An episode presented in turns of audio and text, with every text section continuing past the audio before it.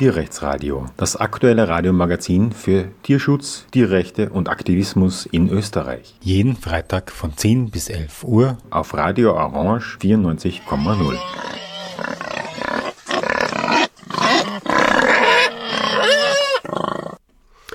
Ja, willkommen zum Tierrechtsradio. Der Tierrechtskongress ist vorbei. Das war das letzte lange Wochenende von Donnerstagnachmittag bis Sonntagabend. Ein sehr, sehr spannender, ich finde auch hochkarätiger und äh, wirklich qualitativ hochwertiger Kongress, über den wir hier im Tierrechtsradio sicher immer wieder noch sprechen werden. Unser Thema heute ist aber die Strauch oder der Strauch, ein, äh, eine Gruppierung, die sich dagegen einsetzt, dass im Studium Menschen zu Tierversuchen gezwungen werden. Und das war auch Thema auf dem Kongress. Dort gab es auch einen Infostand dieser Gruppierung und die Joey, ähm, die dort sogar auch zu dem Thema vorgetragen hat, ist heute bei mir im Studio. Hallo. Hallo, freut mich, dass ich da sein darf. Ja, danke, dass du dir Zeit genommen hast. Ganz kurz nochmal, oder so kurz muss auch nicht sein, wie hat dich der Kongress beeindruckt? Also ich fand ihn richtig, richtig cool. Es war auch so toll, dass wir als Studierende gegen Tiermissbrauch so eine kleine Gruppierung von Leuten da anwesend sein haben dürfen. Und wir haben einfach gesehen, wie groß die Tierrechtsszene in Österreich ist. Also sehr beeindruckend, die Vortragenden. Sehr, sehr toll. Auch einfach das Rundumprogramm mit dem Essen und den verschiedenen Infoständen und Kunstausstellungen. Also wirklich sehr beeindruckend. Jetzt ist der letzte österreichische Tierrechtskongress, den der Verein gegen Tierfabriken organisiert hat, fünf Jahre her, 2017. Hast du davor einen dieser Kongresse besucht? Der erste war 2002. Leider nicht. Also 2002, da war ich gerade mal fünf Jahre alt. Da war ich noch nicht in der Tierrechtsszene aktiv. Also es war auch tatsächlich mein erster Tierrechtskongress, auf dem ich dabei war. Deshalb richtig cool und eine richtig tolle Erfahrung. Warst du schon mal auf internationalen? Es gibt ja auch in Europa so zwei Kongresse ähm, pro Jahr. Dieses Jahr war das in Luxemburg und in Warschau. Bist du zu irgendeinem dieser Kongresse in den letzten Jahren einmal gegangen, um einen Vergleich zu ziehen, wie das mit dem Kongress in Österreich war? Leider auch nicht. Es würde mich sehr freuen, wenn ich nächstes Jahr nach Luxemburg komme, aber wie gesagt, die letzten Jahre ist es sich auch Corona-bedingt oder jetzt auch danach leider nicht ausgegangen, dass ich dort war. Ja, ich glaube auch Luxemburg ist ganz anders gelagert als der Kongress hier in Österreich. In Luxemburg gibt es auch die erstaunlichsten Auflagen. Man muss als Vortragender oder der unterschreiben, dass man vegan ist und für Veganismus sich einsetzt. Also sind ein bisschen Seltsamkeiten. Ähm, es wird auch so versucht, das Ganze aus einem sehr abolitionistischen Winkel zu machen. In Warschau dagegen treffen sich die ähm, eher so in Richtung Effective Altruism tendierenden Gruppierungen, die da sehr, also so möglichst effizient, aber auch ein bisschen firmenmäßig organisiert sind. Ich habe das Gefühl, der österreichische Kongress ist da irgendwie ganz anders, für mich erfrischend anders. Und ähm, ja, hat auch sehr viele Uniprofs dabei. Also solche Leute könnten wahrscheinlich auf einem Luxemburger Kongress grundsätzlich nicht reden lassen, wenn die alle möglichen Dinge unterschreiben müssen. Und ich finde es aber gut, sich mit der akademischen Welt auszutauschen. Und um die akademische Welt geht es auch in unserem Thema heute. Ähm, sag mal, wie bist du zum ersten Mal, also in welcher Form von Studium und wie bist du zum ersten Mal mit Tierversuchen im Studium konfrontiert worden? Das war bei mir in meinem Bachelor. Ich habe Bachelor Biologie in Wien studiert, an der Uni Wien und wollte eigentlich von Anfang an auch in den Zoologie-Schwerpunkt. Also wir haben an der Uni Wien im Prinzip einen Bachelor Biologie, aber du kannst zwischen sechs verschiedenen Schwerpunkten wählen. Und mein Wunschstudium war eigentlich die Zoologie, weil ich mich am meisten mit Tieren beschäftigen wollte und auch vielleicht später mal in die Verhaltensforschung gehen. Und im dritten Semester muss man eben an der Uni Wien seinen Schwerpunkt wählen. Und im ersten, also meinem ersten Semester eben in meinem zugeteilten Schwerpunkt bin ich dann schon mit diesen Sezierübungen konfrontiert worden. Die heißen Baupläne 1 und 2 im Studium. Und da werden Studierende im Prinzip dazu gezwungen, weil es eine, Pflichtvorle also eine Pflichtlehrveranstaltung in diesem Studium, dass man eben an verschiedenen Tieren diese Sezierungen durchführt. Was heißt das konkret, eine Sezierung? Was, was passiert da? Was sind das für Tiere? Also es sind alle möglichen Tiere, also von Weichtieren zwischen Schnecken und Regenwürmer gibt es hinauf zu Amphibien, auch Fischen und dann sogar Ratten oder Mäuse. Und Sezierung heißt im Prinzip, dass die Tiere schon tot sind. Die werden den Studierenden dann auf den Tisch gelegt und die müssen sie aufschneiden und versuchen eben die Anatomie von diesem Tier zu lernen, beziehungsweise sich die Anatomie anzuschauen. Das heißt, es geht in diesem Studium, also in dieser, in dieser Übung nicht darum, dass man wirklich lernt, wie übt man zum Beispiel eine Operation an einem Tier, weil im veterinärmedizinischen Studium muss man ja irgendwann mal lernen, zum Beispiel, wie schneidet man Tiere richtig auf, um sie nachher operieren zu können. Aber bei Sezierübungen geht es wirklich eigentlich rein darum, gerade im Biologiestudium die Anatomie dieser Tiere zu lernen, indem man sie eben selbst aufschneidet und sich die verschiedenen Organe da raussucht. Wie ist eigentlich die Reaktion der Studierenden im Allgemeinen auf solche Sezierübungen? Wird das also sehr positiv angenommen oder kritisch? Und hat es da einen Platz, wenn man das kritisiert? Es ist eben sehr durchzogen. Es gibt diese Studierende, die da sehr begeistert davon sind, offensichtlich, aber es gibt auch genau das Gegenteil. Es gibt die Leute, die das komplett grauslig finden, die da überhaupt kein Verständnis dafür haben, die auch den Sinn, also den Lernsinn dahinter nicht verstehen. Weil es ist ja auch so, dass man am Ende von diesen Übungen bei der Prüfung dann eine Grafik vorgelegt bekommt, das meistens ein Ausdruck ist von einem ganz anderen Tier. Also gar nicht das Tier, das man selbst seziert hat, an dem man dann die Organe bestimmen muss. Das heißt, viele Studierende, die das eben mir erzählt haben, ich habe das ja selbst nicht gemacht, ich habe diese Übung nicht abgeschlossen. Die haben mir erzählt, dass sie das total grausig gefunden und sowieso selbst nichts erkannt haben. Die haben entweder irgendwelche Organe verschnitten und haben das dann gar nicht mehr gesehen oder einfach generell, dass es grausig ist, hier an diesem Tier herumzuschneiden. Und weil du es eh schon angesprochen hast, wenn man eben kritisch gegenüber diesen Sezierübungen ist, das kommt überhaupt nicht gut an bei den Lehrenden. Also die haben dann meistens überhaupt kein Verständnis dafür und sagen, okay, du bist im falschen Studium, wenn du dieses Tier nicht sezieren willst. Du musst das machen, wenn du Zoologie machen willst, musst du wissen, wie man Tiere seziert, das ist normal, das musst du können und haben da überhaupt kein Verständnis dafür, wenn du sagst, hey, ich möchte das nicht machen, kann ich nicht einfach nur zuschauen oder kann ich das nicht aus einem Buch lernen, vielleicht die Anatomie. Ähm weiß man oder wissen die Studierenden, woher diese Tiere eigentlich sind? Ich meine, sind die extra für diese Übung getötet worden? Das ist leider auch ein großes, eine große Grauzone. Also wir Studierende gegen Tiermissbrauch haben eben versucht, die einzelnen ProfessorInnen anzuschreiben und zu fragen, woher kommen diese Tiere. Und entweder bekommt man da gar keine Antwort drauf oder irgendwelche Wischiwaschi-Antworten. Wir haben von einer Studentin gehört, dass die ist ihr Professor ihr gesagt hat, dass er diese Mäuse einfach im Zoofachhandel kauft und dann wahrscheinlich mehr oder weniger selbst tötet und den Studierenden vorlegt. Das heißt, man weiß eigentlich, dass, oder wir gehen davon aus, dass diese Tiere extra getötet wurden, damit wir sie sezieren können.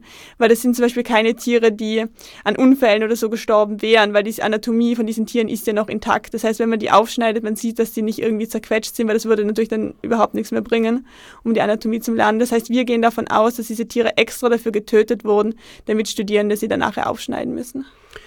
Also mir kommt das jetzt komisch vor, dass man die einfach irgendwo kaufen kann, weil bei Tierversuchen muss man normalerweise schon angeben, was die Quelle ist und das muss eine verifizierte und eine genehmigte und eine kontrollierte Quelle sein. Es werden ja Quellen für die Versuchstiere ständig, also sollten Kontrollen unterzogen werden laut Gesetz. Es gibt äh, da immer, was die Kontrollen in Österreich, was Tierversuche betrifft, ähm, sehr große Missstände, aber ähm, die Tierschutzombudspersonen sind mittlerweile berechtigt, solche Kontrollberichte einzusehen.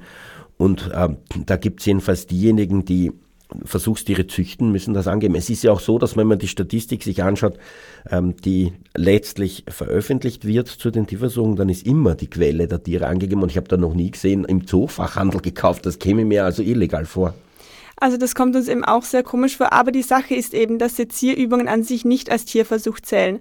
Dass Tiere, die seziert werden, zählen nicht, also meines Wissens nach zählen die nicht in dieser Tierversuchsstatistik auf. Dass die Tiere, die rein für Sezieren getötet wurden, müssen nicht in dieser Tierversuchsstatistik aufkommen, müssen auch nicht als Tierversuch in der Hinsicht irgendwie genehmigt werden davor. Ja, das ist natürlich ähm, problematisch, weil man ja den Tieren etwas antut für einen Versuch an ihnen.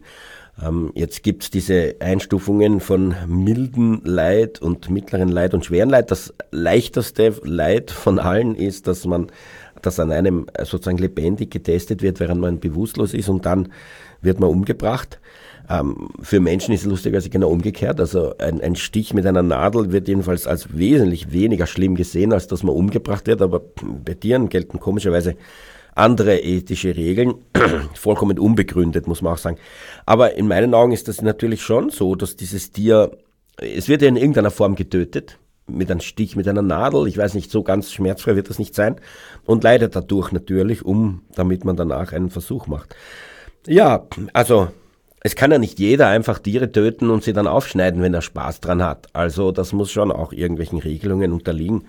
Kommt mir jedenfalls trotzdem seltsam vor. Vor allem, wenn es dann auch so eine Variation von Tieren ist. Wo kommen die Schnecken her? Sammelt ihr die ein im nächsten Wiese oder wo sind die wieder her? Ja, also wir haben da auch von einem Professor gehört, eben auch von einer Studentin, die das gehört hat von ihm, dass der anscheinend auch wirklich im Urlaub sich da irgendwelche Meerestiere zusammensammelt und sie dann einfach mitnimmt, um sie dann den Studierenden für Sezierübungen hinzulegen. Also da gibt es wirklich ProfessorInnen an der Uni, die wirklich einfach Tiere zusammensammeln, gerade eben wenn es Weichtiere sind Würmer, Schnecken etc. und die halt wirklich dann einfach dahinlegen, töten und aufschneiden.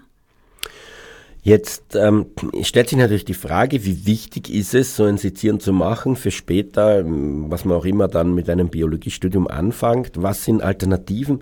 Also ich weiß jedenfalls und hatte es schon öfters in der Hand, äh, plastinierte ähm, Modelle zum Beispiel. Wäre das so etwas, was eine Alternative ist? Genau, es gäbe eben schon richtig tolle Alternativen. Deshalb verstehen wir auch nicht, wieso man immer noch an diesem Sezieren festhängt. Es gäbe eben diese Plastiken, die wirklich schon sehr tolle 3D-Modelle sind, die man aufschneiden kann, an denen man wirklich auch die Anatomie dann in 3D-Form sehen kann.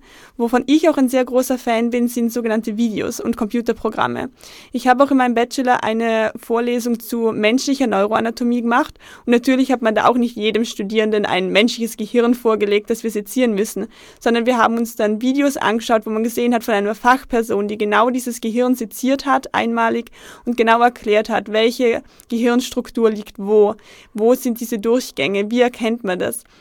Und ich muss sagen, ich habe in diesem, in diesem Video so viel mehr gelernt, dass ich es wahrscheinlich jemals selbst lernen könnte, wenn ich an einem eigenen Gehirn herumgeschnitten hätte, weil ich einfach nicht ähm, weder also die Fähigkeiten habe, so genau zu sezieren, noch davor die Ahnung habe, wo ich jetzt hinschneiden muss. Und durch dieses Video habe ich diese Anatomie also wirklich toll lernen können. Und es gibt eben jetzt auch eben Computerprogramme, wo man eben Tiere also verschiedene Tierarten mit mehr oder weniger digital sezieren kann, das auch sehr toll ist. Oder auch viele natürlich Medizinstudenten, Studentinnen und Studenten lernen ja auch aus Büchern. Das heißt, wenn die schaffen, die Anatomie aus Büchern zum Lernen, dann schaffen wir das sicher auch. Was mir auch als problematisch erscheint an so einem Vorgehen in einer Uni, ist, dass man die Psyche brutalisiert. Man hat ja letztlich Menschen, die äh, also nichts dabei finden, dass ein Tier getötet wird, dass man aufschneidet. Man verliert den Respekt, man verliert das Mitgefühl. Und äh, wenn das sozusagen eine Hürde ist, oder dann ist das eine Art Filter für Menschen, die Biologie studieren, dass am Schluss nur die durchkommen, die brutal genug sind, was natürlich sehr schlecht ist, weil das sind ja dann Menschen, die eigentlich aufgrund ihrer Expertise in der Lage wären, für Tiere zu sprechen und den Tierschutz fachlich zu fundieren. Siehst du das Problem auch? Ganz genau sehe ich das so auch. Und da war auch der Tierrechtskongress eine super Gelegenheit, um eben mit anderen Personen zu sprechen. Ich habe da mit einer Dame gesprochen, die in den 70er Jahren, das heißt vor 50 Jahren schon Biologie studiert hat. Und sie hat damals das Biologiestudium eben genau aus diesem Grund abgebrochen, weil sie eben nicht diese Sezierübungen machen wollte. Und schon vor 50 Jahren waren die verpflichtend und genauso ist es heute auch immer noch verpflichtend.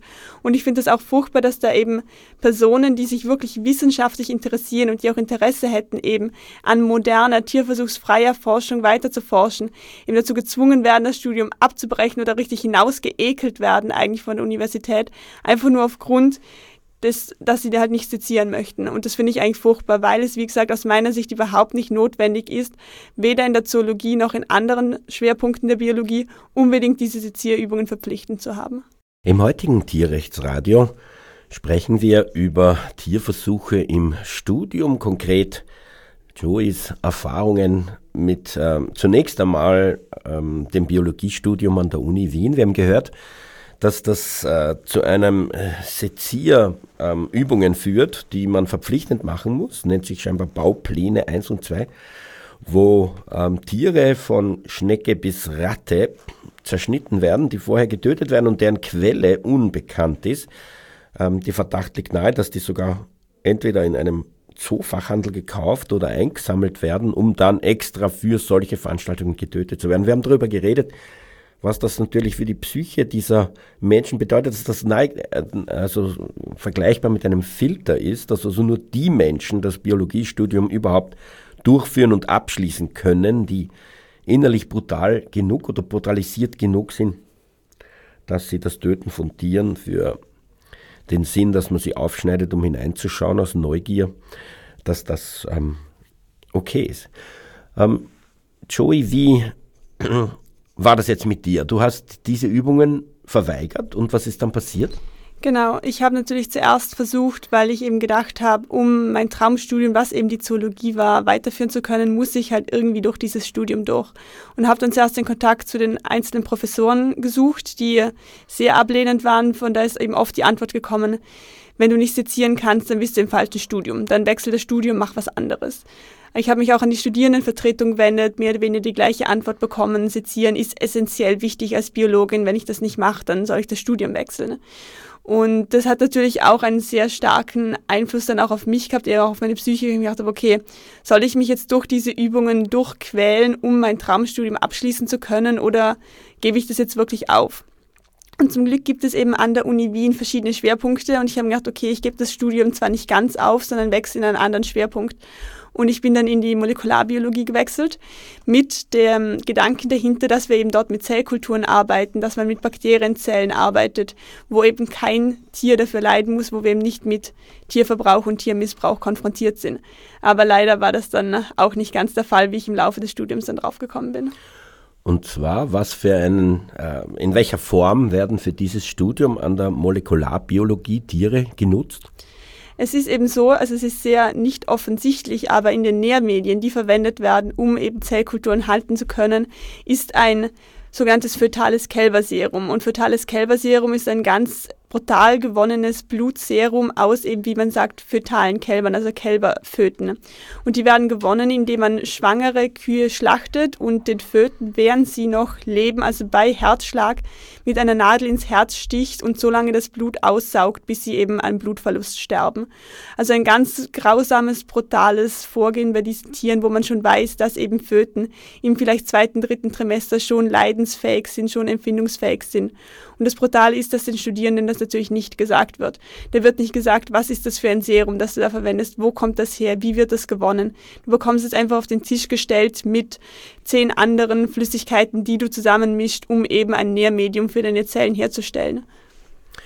Da muss ich wieder fragen, was ist die Quelle? Weil es gibt ja jetzt zum Beispiel eine neue Auflage, dass man ähm, keine schwangeren Säugetiere schlachten darf in den ersten, also in den letzten Drittel ihrer Schwangerschaft zumindest. Also wo, wo, kommen, wo kommen diese Föten her? Das ist eine große Industrie in Südamerika. Das heißt, diese Tiere werden natürlich nicht in Österreich geschlachtet und ausgesaugt, sondern das ist eine riesige Industrie. Also Schätzungen die gehen davon aus, dass bis ein bis zwei Millionen solcher Föten weltweit dafür sterben müssen, um dieses Serum zu gewinnen. Und es ist eine riesige Industrie dahinter, äh, die eben diese schwangeren Kühe schlachten, um dieses Serum zu gewinnen und dann in die weltweit, also weltweit also exportieren und dort in molekularen mikrobiologischen äh, Laboren verwendet werden. Ich habe äh, im Rahmen der Arbeit im, in der Bundestierversuchskommission eine Reihe von Personen getroffen und die das auch präsentiert haben, ihre Arbeit mit Zellkulturen im Tierversuch. Und da war immer von mir die Frage, wie werden diese Zellkulturen ernährt? Was ist die Nährlösung? Und da hat sich herausgestellt, dass es sehr wohl vegane Alternativen, also tierfreie Alternativen zu solchen Kälbersäern gibt. Was äh, meinst du dazu? Gibt es das dafür nicht in der Molekularbiologie und warum, wenn nicht? Natürlich gäbe es diese Alternativen, so wie es für fast alles mittlerweile eben im Tierversuch und Tierverbrauch Alternativen gäbe. Ich glaube aber, dass es auf der Uni Wien deshalb nicht verwendet wird, weil man eben immer schon, das ist auch die, oft die Standardantwort von Professorinnen, man hat immer schon mit fetalem Kälberserum gearbeitet, das ist der Goldstandard, das funktioniert, das wissen sie, dass es funktioniert und es ist halt einfach günstiger. Das heißt, sie wollen sich gar nicht die Mühe geben, an der Uni in eben andere Alternativen zu investieren. Es gäbe ja die Möglichkeit, so ein Serum aus menschlichen Blutspenden zu gewinnen es gibt auch die Möglichkeit, rein synthetisch Serien herzustellen. Aber natürlich wird halt einfach das günstigste verwendet und das ist eben das aus den Kälbern offensichtlich zu viel seziert in ihrem Studium, dass sie diese Problematik und das Mitgefühl mit Tieren nicht kennen. Ähm, erinnert mich ein bisschen an den Pyrogentest, an Kaninchen. Also da gibt es mittlerweile schon überall anerkannte Alternativen, wurde trotzdem einfach so ständig weitergeführt und liegt jetzt beim Verwaltungsgerichtshof. Zur Entscheidung, ob ähm, solche Tierversuche an Kaninchen, dem Pyrogendes nämlich weiter zugelassen sein sollen oder nicht. Ähm, eigentlich ist es klar, dass das Tierversuchsgesetz das verbietet, aber es gibt trotzdem so alteingesessene Platzhirsche, die das unbedingt weitermachen wollen.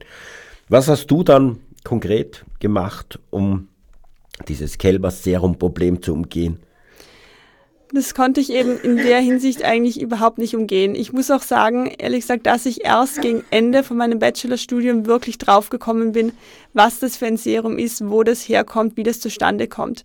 Weil man hat sehr wenig Laborübungen. Wenn man Laborübungen hat, hat ist man meistens so überfordert mit diesen ganzen neuen Methoden, die man erlernt, dass man sich keine wirklichen Gedanken drum machen kann, was sind jetzt die Nährmedien, die ich verwende, wo kommt das alles her, habe ich die geistigen Kapazitäten, mich da jetzt einzulesen in das Thema.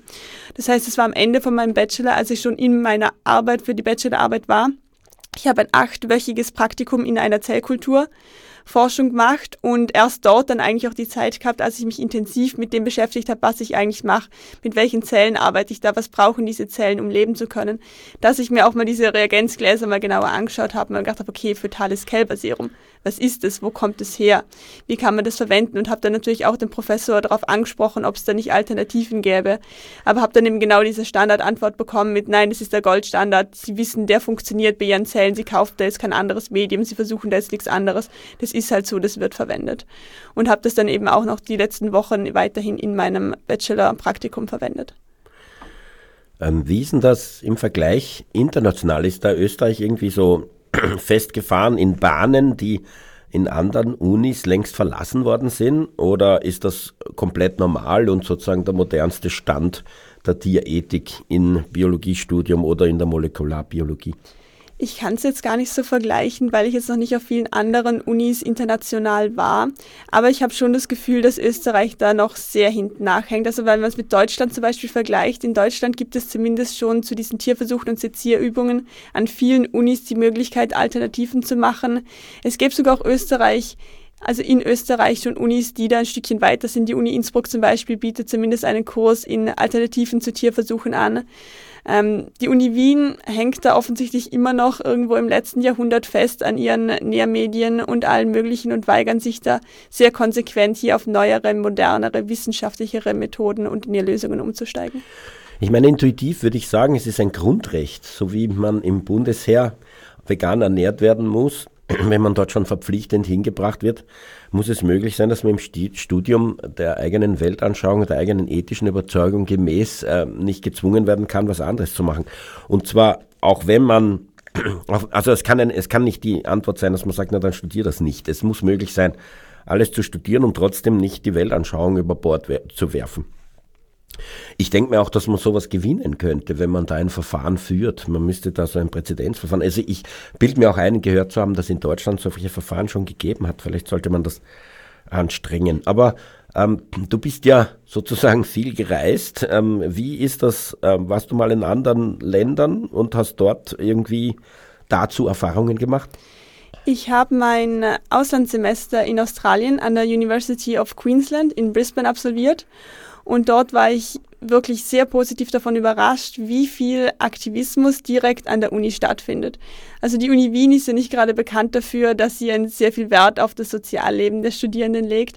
Und in Australien war das richtig spannend. Da hat es eine Gruppe von Studierenden gegeben, die hat die Vegan Society an der University of Queensland geführt. Das heißt, es gab hier eine Gruppierung von Studierenden, geschützt von der Universität, die auf der Uni ihren Aktivismus zu Tierrechten gemacht haben. Und es war jetzt recht wenig zu jetzt Tierversuchen an sich, aber ganz generell das Thema Tierrechte, Veganismus. Wir haben Die-Ins auf der Uni veranstaltet. Wir haben bekannte Tierrechtsaktivisten auf die Uni eingeladen, die dort ihre Vorträge gehalten haben. Wir haben auch so eine Art kleine Beamer-Demo veranstaltet. Wir haben einen Bildschirm aufgestellt mit Schlachthausvideos und die haben den Leuten gesagt, sie, wenn sie sich das anschauen, bekommen sie danach einen gratis veganen Cupcake. Und es wurde alles gestützt und unterstützt von der Uni dort in Australien und eben wie gesagt weit davon entfernt von dem, was auf der Uni Wien mit Studierenden gemacht wird, die sich eben kritisch gegenüber Tiermissbrauch oder Tierverbrauch äußern. Ja, es klingt für mich fast wie Hohn, dass man da eingeladen werden kann. Ähm, ich meine, eigentlich selbstverständlich, oder? Auf Unis sollte die kritische Diskussion gefördert werden, solange sie also faktenbasiert ist.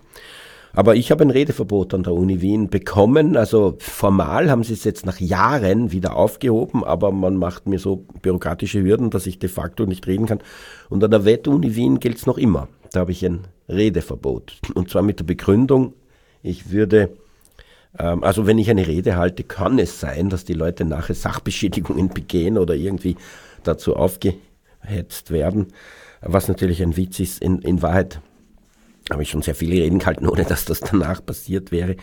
Ähm, ja, und so verhindert man die Diskussion, die offensichtlich anderswo stattfinden kann. In der heutigen Tierrechtsradiosendung spreche ich mit der Joey. Sie hat uns erzählt, dass sie im Biologiestudium an der Uni Wien ähm, 2016 jedenfalls ähm, schon ähm, zu Sezierungen gezwungen wurde in zwei Vorlesungen oder Übungen. Und ähm, es war offensichtlich nicht möglich, das nicht zu machen, ohne dass man das Studium aufgeben muss.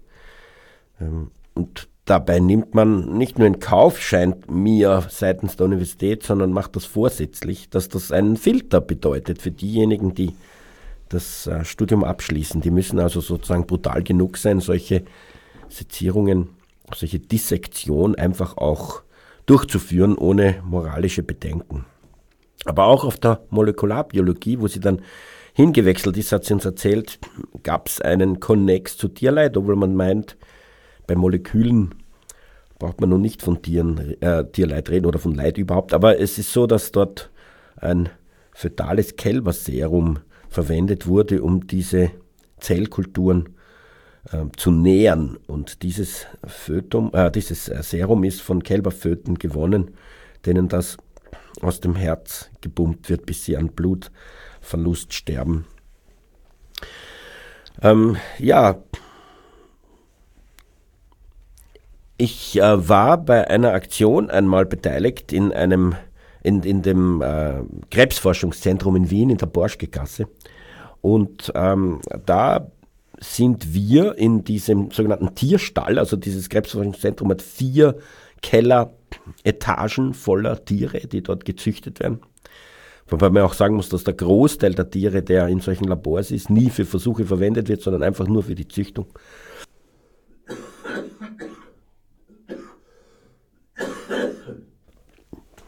Und ähm, dort sind wir auf Ratten gestoßen, die abgeschnittene Schwänze hatten. Wir haben uns noch gefragt, warum, was das sein kann. Wir haben dafür nie eine wirklich eine Antwort bekommen. Warum schneidet man Rattenschwänze ab? Hast du im Studium, äh, bist du auf diese Problematik gestoßen und, und äh, hast du dafür eine Antwort?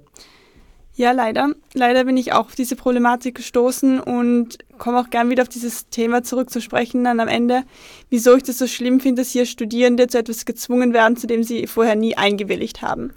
Ich habe eben mein Bachelor-Praktikum an, in der Zellkultur gemacht, also ein achtwöchiges Praktikum mit Zellkultur, weil ich mich eben nicht mit Tierversuchen und Tierleid umgeben wollte. Bin dann eben draufgekommen, dass es da eben leider doch auch dieses fetale Kälberserum gibt und andere Substanzen, die aus Tieren gewonnen worden sind. Und an einem Tag bin ich auch ins Labor gekommen und habe auf meinem Arbeitsplatz ein Rack gesehen, also im Prinzip ein Behälter mit verschiedenen kleinen Plastikröhrchen. Und daneben ist ein Protokoll gelegen mit DNA-Extraktion und DNA-Analyse von Mäusezehen, also Mäusefingern. Und dann habe ich mir das angeschaut und war ich so, okay, was ist jetzt das schon wieder? Und habe meinen Professor darauf angesprochen und dann war er okay. Also er hat mir das erklärt, in diesen kleinen Plastikbehältern waren eben die abgeschnittenen Zehen, also die abgeschnittenen Fingern von Mäusen. Und ich muss die DNA jetzt analysieren, um herauszufinden, welche dieser Mäuse Wildtypen sind, also welche dieser Mäuse keine veränderte, keine veränderte Gensubstanz haben und welche dieser Mäuse eine veränderte Gensubstanz haben, weil man nur mit gewissen Mäusen weiterzüchten will wie du vorher schon gesagt hast, werden in diesen Laboren natürlich Generationen und Generationen von Mäuse immer und immer wieder gezüchtet, aber natürlich auch Ratten und andere Tiere, einfach nur um diese verschiedenen Genmanipulationen aufrechtzuerhalten in den Mäusen, sodass man immer, wenn man etwas testen möchte an einer Maus, immer welche zur Verfügung hat. Und weil man natürlich nicht mit allen Mäusen weiterzüchten kann, weil dieses Gen natürlich nie in allen Mäusen ausgebildet wird, muss man eben in regelmäßigen Abständen diesen Mäusen entweder die Finger abschneiden oder eben ein Stück von den Schwänzen abschneiden, während diese Tiere natürlich weiterleben, weil du möchtest ja potenziell mit diesen Tieren weiterzüchten. Dann wird die DNA analysiert und du verwendest dann nur gewisse Mäuse eben zur Weiterzucht. Und das wurde mir eben damals so auf den Tisch gestellt, diese abgeschnittenen Finger von diesen Mäusen, es hätten aber genauso gut auch abgeschnittene Schwänze sein können. Wie geschieht dieses Abschneiden? Ich meine, das ist offenbar an lebendigen Mäusen. Ähm, das ist eine Operation. Also so wie ich das verstanden habe, ich habe meinen Professor auch eben angesprochen darauf und gefragt, kann man sich das mal anschauen? Kann ich mir schauen, wo kommen diese Mäuse her? Wie werden die gehalten? Wie wird das gemacht? Und so wie er mir das geschildert hat, werden diesen Mäusen einfach die Finger abgeschnitten oder die Schwänze abgeschnitten, dann werden sie zurück in ihren Käfig gesetzt und sie laufen einfach weiter. Also er hat gemeint, für die ist das gar nicht so schlimm, die merken das kaum, weil sie laufen natürlich einfach weiter. Aber allein wenn ich mir das vorstelle, wir wissen ja, wir sind ja alle WissenschaftlerInnen, dass dieser Mensch hat ja Biologie studiert, der weiß genauso, dass diese Tiere ein Schmerzempfinden haben, dass sie das genauso spüren, so wie wir das spüren würden, wenn man uns einfach ein Stück von unseren Gliedmaßen abschneidet. Aber selbstverständlich rennen diese Mäuse dann einfach weiter, was sollen sie sonst tun? Wenn mir irgendjemand einen Finger abschneidet und mich dann wieder auf den Boden setzt, dann renne ich aber auch los. Also ich weiß nicht genau, auf was ihr hinaus wollt. Und leider, wie gesagt, war es mir nicht möglich, dass ich mir diese, diese Zuchtstätten anschaue, wo diese Mäuse gehalten werden, weil das natürlich nicht öffentlich zugänglich ist, nicht mehr für mich als Studentin, die selbst dann diese Mäuse analysieren hätte sollen. Mir war es nicht möglich, mir diese Räumlichkeiten anzuschauen. Also das finde ich schon sehr erschütternd, aber vielleicht auch eine Konsequenz, dass man einfach seziert im Studium, dass man dann derartig brutal ist. Also es gibt überhaupt keinen evolutionären Grund, der mir einfällt, warum ähm, es weniger wehtun soll, wenn man eine Maus einen Finger abschneidet als einem Menschen. Es gibt ja keinen evolutionären Grund, ähm, warum ein Finger für einen Menschen irgendwie wichtiger ist, außer ähm, das, also das bedingt, dass man da also stärker diesen Schmerz spürt. Also ähm, es ist ganz erstaunlich, dass man das so locker nimmt. Ich kenne das natürlich aus der äh, Schweineindustrie. Da sagt man, das Kastrieren macht ja nichts, die schreien ein bisschen und dann rennen sie herum. Es hat mir sogar jemand das Kastrieren ohne Betäubung vorgeführt, ein Tierarzt, um mir zu zeigen, wie lächerlich diese Operation ist. Aber ich meine, wie du sagst, was sollen diese Schweine anders machen? Sich in die Ecke legen und, und weinen oder was? Ich meine, es ist offensichtlich, dass sie eine irre Schmerzen haben und irrsinnig schreien. Und auch da ist es klar, evolutionär sind sehr starke Schmerzen damit verbunden, dass man sich nicht mehr fortpflanzen kann. Weil wenn man das nämlich ähm, macht, dass man sich nicht mehr fortpflanzen kann, dann äh, gibt man natürlich die Gene nicht mehr weiter und dann ist man sozusagen evolutionär aus, an, aus Rangiergleis. Und deswegen ist das so wahnsinnig schmerzhaft. Also jedes, jedes Lebewesen versucht das äh, mit allen Mitteln zu verhindern. Es gibt keinen Grund anzunehmen, dass das zwischen Mensch und Schweinen irgendwie anders sein soll. Es gibt auch keinen Grund anzunehmen, warum ein sieben Tage altes Schwein oder ein sieben Tage alter Mensch das weniger schlimm empfinden soll. Es ist nur, dass die Lautäußerungen etwas anders sind und man das ja nicht so ernst nimmt. Aber bei Kindern war das ja lange Zeit so, dass man gesagt hat, die, die spüren am Anfang überhaupt nichts. Aber es gibt ja wirklich überhaupt keinen Grund. Auch bei einem Kind ist es natürlich gleich ähm, das Argument, das Evolutionäre, dass das also auch um jeden Preis solche Sachen verhindern will um eben sich später einmal fortpflanzen zu können oder nicht so geschädigt zu werden, dass man also im, im Leben einen Nachteil hat. Also dafür sind die Schmerzen ja da. Also ich finde das jedenfalls zutiefst entsetzt, entsetzlich, dass die so locker so mit diesen Tieren umgehen. Also kann ich, ähm, kann ich kaum fassen und frage mich auch, ob das legal ist. Also in meinen Augen gehört ein Mensch, der sowas macht, angezeigt und man sollte da so ein Präzedenzverfahren führen, um das zu verhindern, weil ich weiß nicht, ähm, wie es möglich ist, dass jemand derartig brutal ist. Also, und noch dazu ohne jede Betäubung, so wie ich das entnehme, oder? Ganz genau. Also wie gesagt, das sind halt auch alles die Erzählungen, die ich von meinem Professor bekommen habe. Ich konnte es leider nicht nachprüfen, auch als ich eben gesagt habe, ich würde mir das gerne mal anschauen, wie diese Mäuse gehandelt werden, wie das gemacht wird. Wie gesagt, wurde mir ja ähm, nicht erlaubt. Und aber wie der Professor das eben geschildert hat, wird den einfach bei vollem Bewusstsein ohne Schmerzlinderung oder sonst irgendwas, wie gesagt, einfach hier die Gliedmaßen abgeschnitten. Ist ein großes Thema übrigens auch EU-weit, dass jetzt sehr viele Mäuselinien zum Beispiel, mehrheitlich wahrscheinlich, aber auch alle anderen Versuchstiere, Linien gezüchtet werden, die dann erhalten werden müssen, bis jemand einen Versuch macht, der gerade diesen Gendefekt oder so braucht.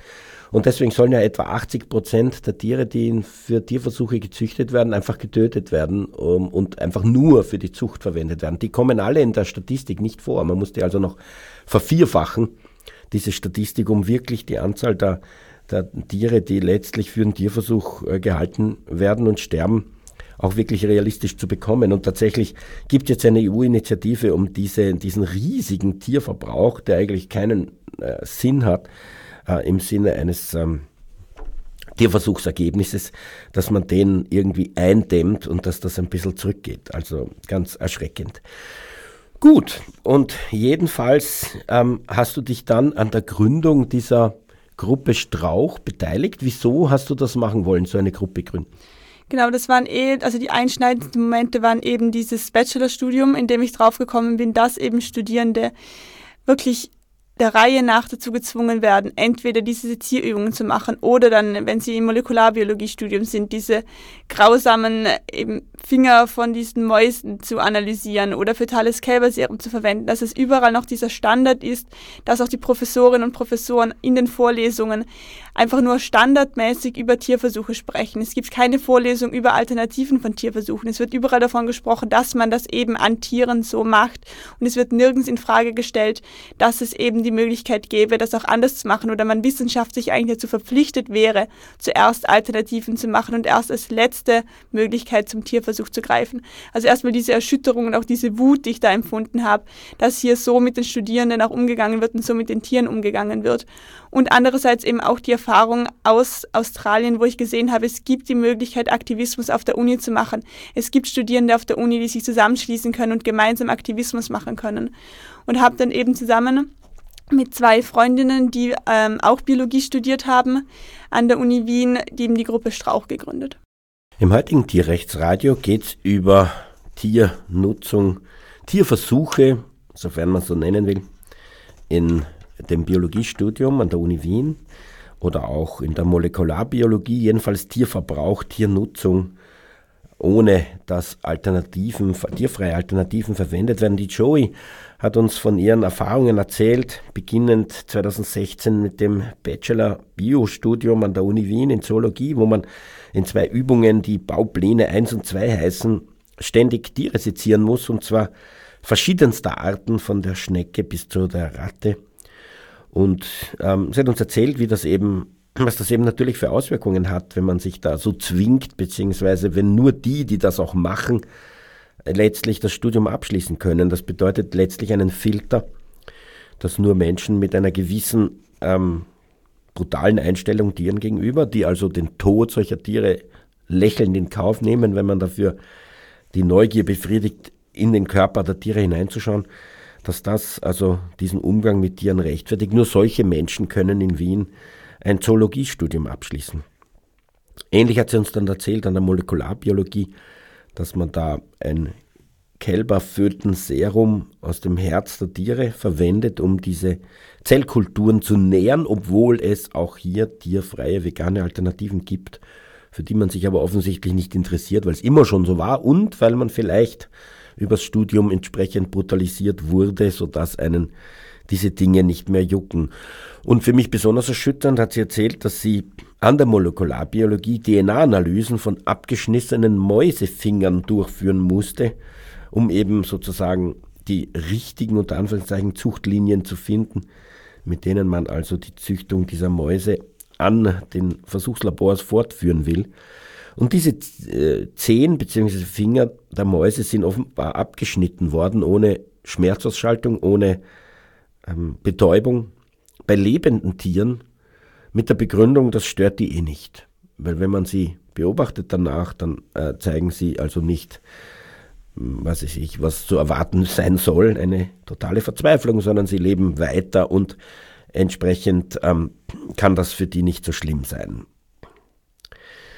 was mich ja wirklich erschüttert. Also wie man ähm, als ähm, gelernter und, und ausgebildeter Biologe oder Biologin so etwas sagen kann, also ist, ist mir für mich unbegreiflich. Ähm, Joey hat dann im Frühjahr, glaube ich, 2020 diese Gruppe Strauch gegründet, Studierende gegen Tiermissbrauch, mit einem möglicherweise ersten Auftreten am Weltversuchstiertag, dem 24. April 2020.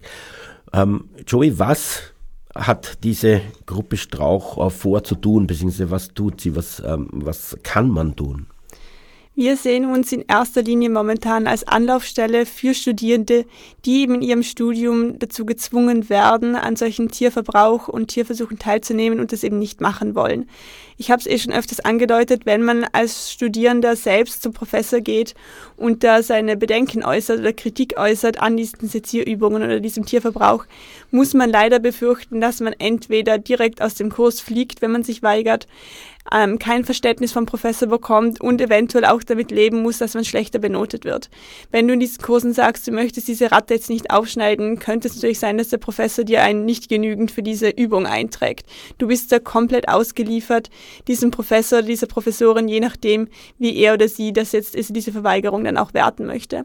Und um eben den Studierenden das zu ähm, also denen das zu ersparen, sehen wir uns als Anlaufstelle. Das heißt, diese Studierenden können zu uns kommen, können sich an uns wenden und wir versuchen hier zu vermitteln, wir versuchen hier den Professor anzuschreiben und immer zu sagen, es gibt hier Studierende in deinem Kurs, in ihrem Kurs, die Bedenken geäußert haben, die diesen Kurs nicht machen wollen. Gäbe es nicht die Möglichkeit, dass sie von Anfang an sagen, ihr müsst das nicht machen, ihr könnt zuschauen oder ich zeige euch ein Video, dass wir hier versuchen eben den Studierenden zu helfen, dass sie weiterhin ihr Studium machen können ohne dass sie erstens mit diesen ProfessorInnen in Konflikt bekommen, aber auch nicht gegen ihr Gewissen Sachen machen müssen, die sie nicht machen wollen.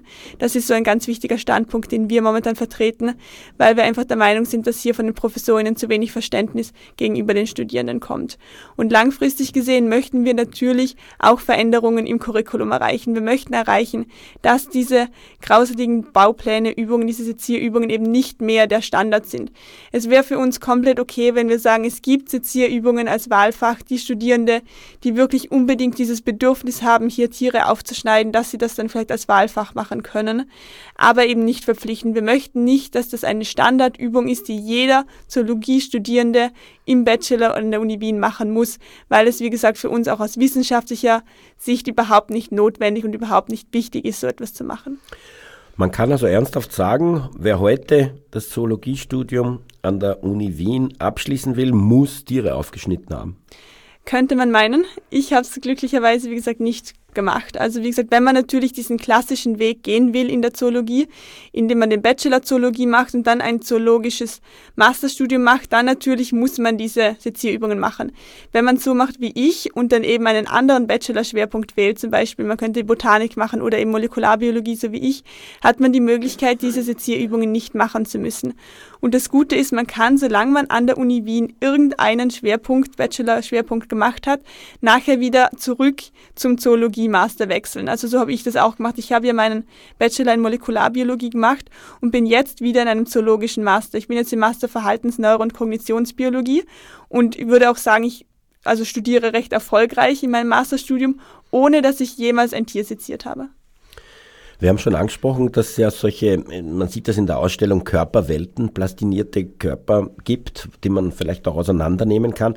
Ich habe solche Modelle, wie gesagt, in der Hand gehabt, auch die Reprefret von Zotai hat erzählt, man kann sich das irgendwie auch schicken lassen von, äh, warum oder wäre es eine Möglichkeit für Strauch, so etwas also zu organisieren, dass die Uni das zur Verfügung stellt?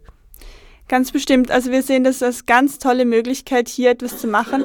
Und wir stehen auch im Kontakt eben immer wieder mit Professorinnen und Professoren. Leider, wie gesagt, gibt es eben ProfessorInnen an der Uni Wien, die sagen, sie sehen das aber trotzdem nicht ein. Sie haben das immer schon mit Tieren gemacht und die eben auch glauben, dass es eben wichtig für die Studierenden ist, das eben zu lernen, dass man so mit Tieren umgehen darf. Das ist auch ganz meine persönliche Meinung, dass ich eben auch glaube, dass diese ProfessorInnen da Wert drauf legen, dass Studierenden gesagt wird, hey, mit Tieren kannst du machen, was du willst ist, solange es der Wissenschaft dient. Und du kannst das machen und du sollst das machen und musst das sogar machen.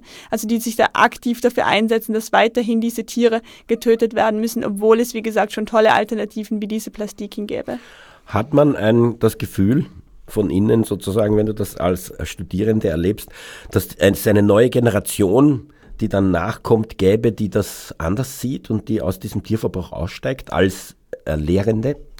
Durchaus. Also ich fände es, also ich glaube, dass es diese Möglichkeit gäbe, wenn die Uni offener dafür wäre, weil wie man sieht ja schon zum Beispiel an der Uni Innsbruck gibt es schon eine große Forschungsgruppe, die an tierversuchsfreien Alternativen arbeitet, die auch das an der Uni dann anbieten, diese Kurse zu tierversuchsfreien Methoden. Und ich glaube, dass es hier eine tolle Möglichkeit wäre, eben auch in der Zukunft modern, wissenschaftlich und tierleidfrei zu forschen, wenn eben an der Uni Wien auch die Professorinnen, die vielleicht schon seit 20, 30 Jahren lehren, hier auch offener werden und eben neue Alternativen zulassen oder vielleicht, wenn die dann irgendwann mal in Pension gehen, dass dann neue Forschende nachkommen, die dann auch offener gegenüber Alternativen sind. Also meine Hoffnung ist sehr wohl, dass die neuen Generationen das anders sehen. Also ich habe das in der Forschung. Ich war immerhin zwölf Jahre an, Uni, äh, an Unis als Mathematiker forschen. Das ist also die, ähm, die Platzhirsche, die eben etwas machen, was immer schon so war, ähm, einfach nur durch die biologische Entfernung sozusagen einen neuen, Pragmat äh, also einen neuen Paradigmenwechsel ermöglichen. Also wenn sie in Pension gehen und, und und aussteigen aus dem Betrieb. Erst dann sind solche Paradigmenwechsel möglich. Ja, vielen Dank für die spannenden Erzählungen, insbesondere aus deinem persönlichen Erleben als Studierende in der Biologie an der Uni Wien und viel Glück in der Arbeit äh, mit Strauch und den Zielen die diese ähm, Organisation verfolgt. Ich wollte noch eine Vorankündigung machen und zwar Morgen, Samstag, den 29. Oktober, findet die Großpelz-Demo, die alljährliche herbstliche Großpelz-Demo in Wien statt, und zwar um 13 Uhr Treffen am Westbahnhof, Ecke Innere Mahilferstraße, um von dort aus in die Stadt hineinzuziehen. Ich glaube, es werden noch einige ähm, als Füchse geschminkte Personen diesen Zug begleiten. Ähm, das war's für unsere Sendung heute. Vielen Dank fürs Kommen nochmal an die Joey. Und ähm, nächstes Mal werden wir uns mit dem Tierrechtskongress ähm, ein bisschen näher auseinandersetzen und darüber reden, was es da für Erfahrungen gegeben hat dort. Für die Sendung verantwortlich Martin Balluch.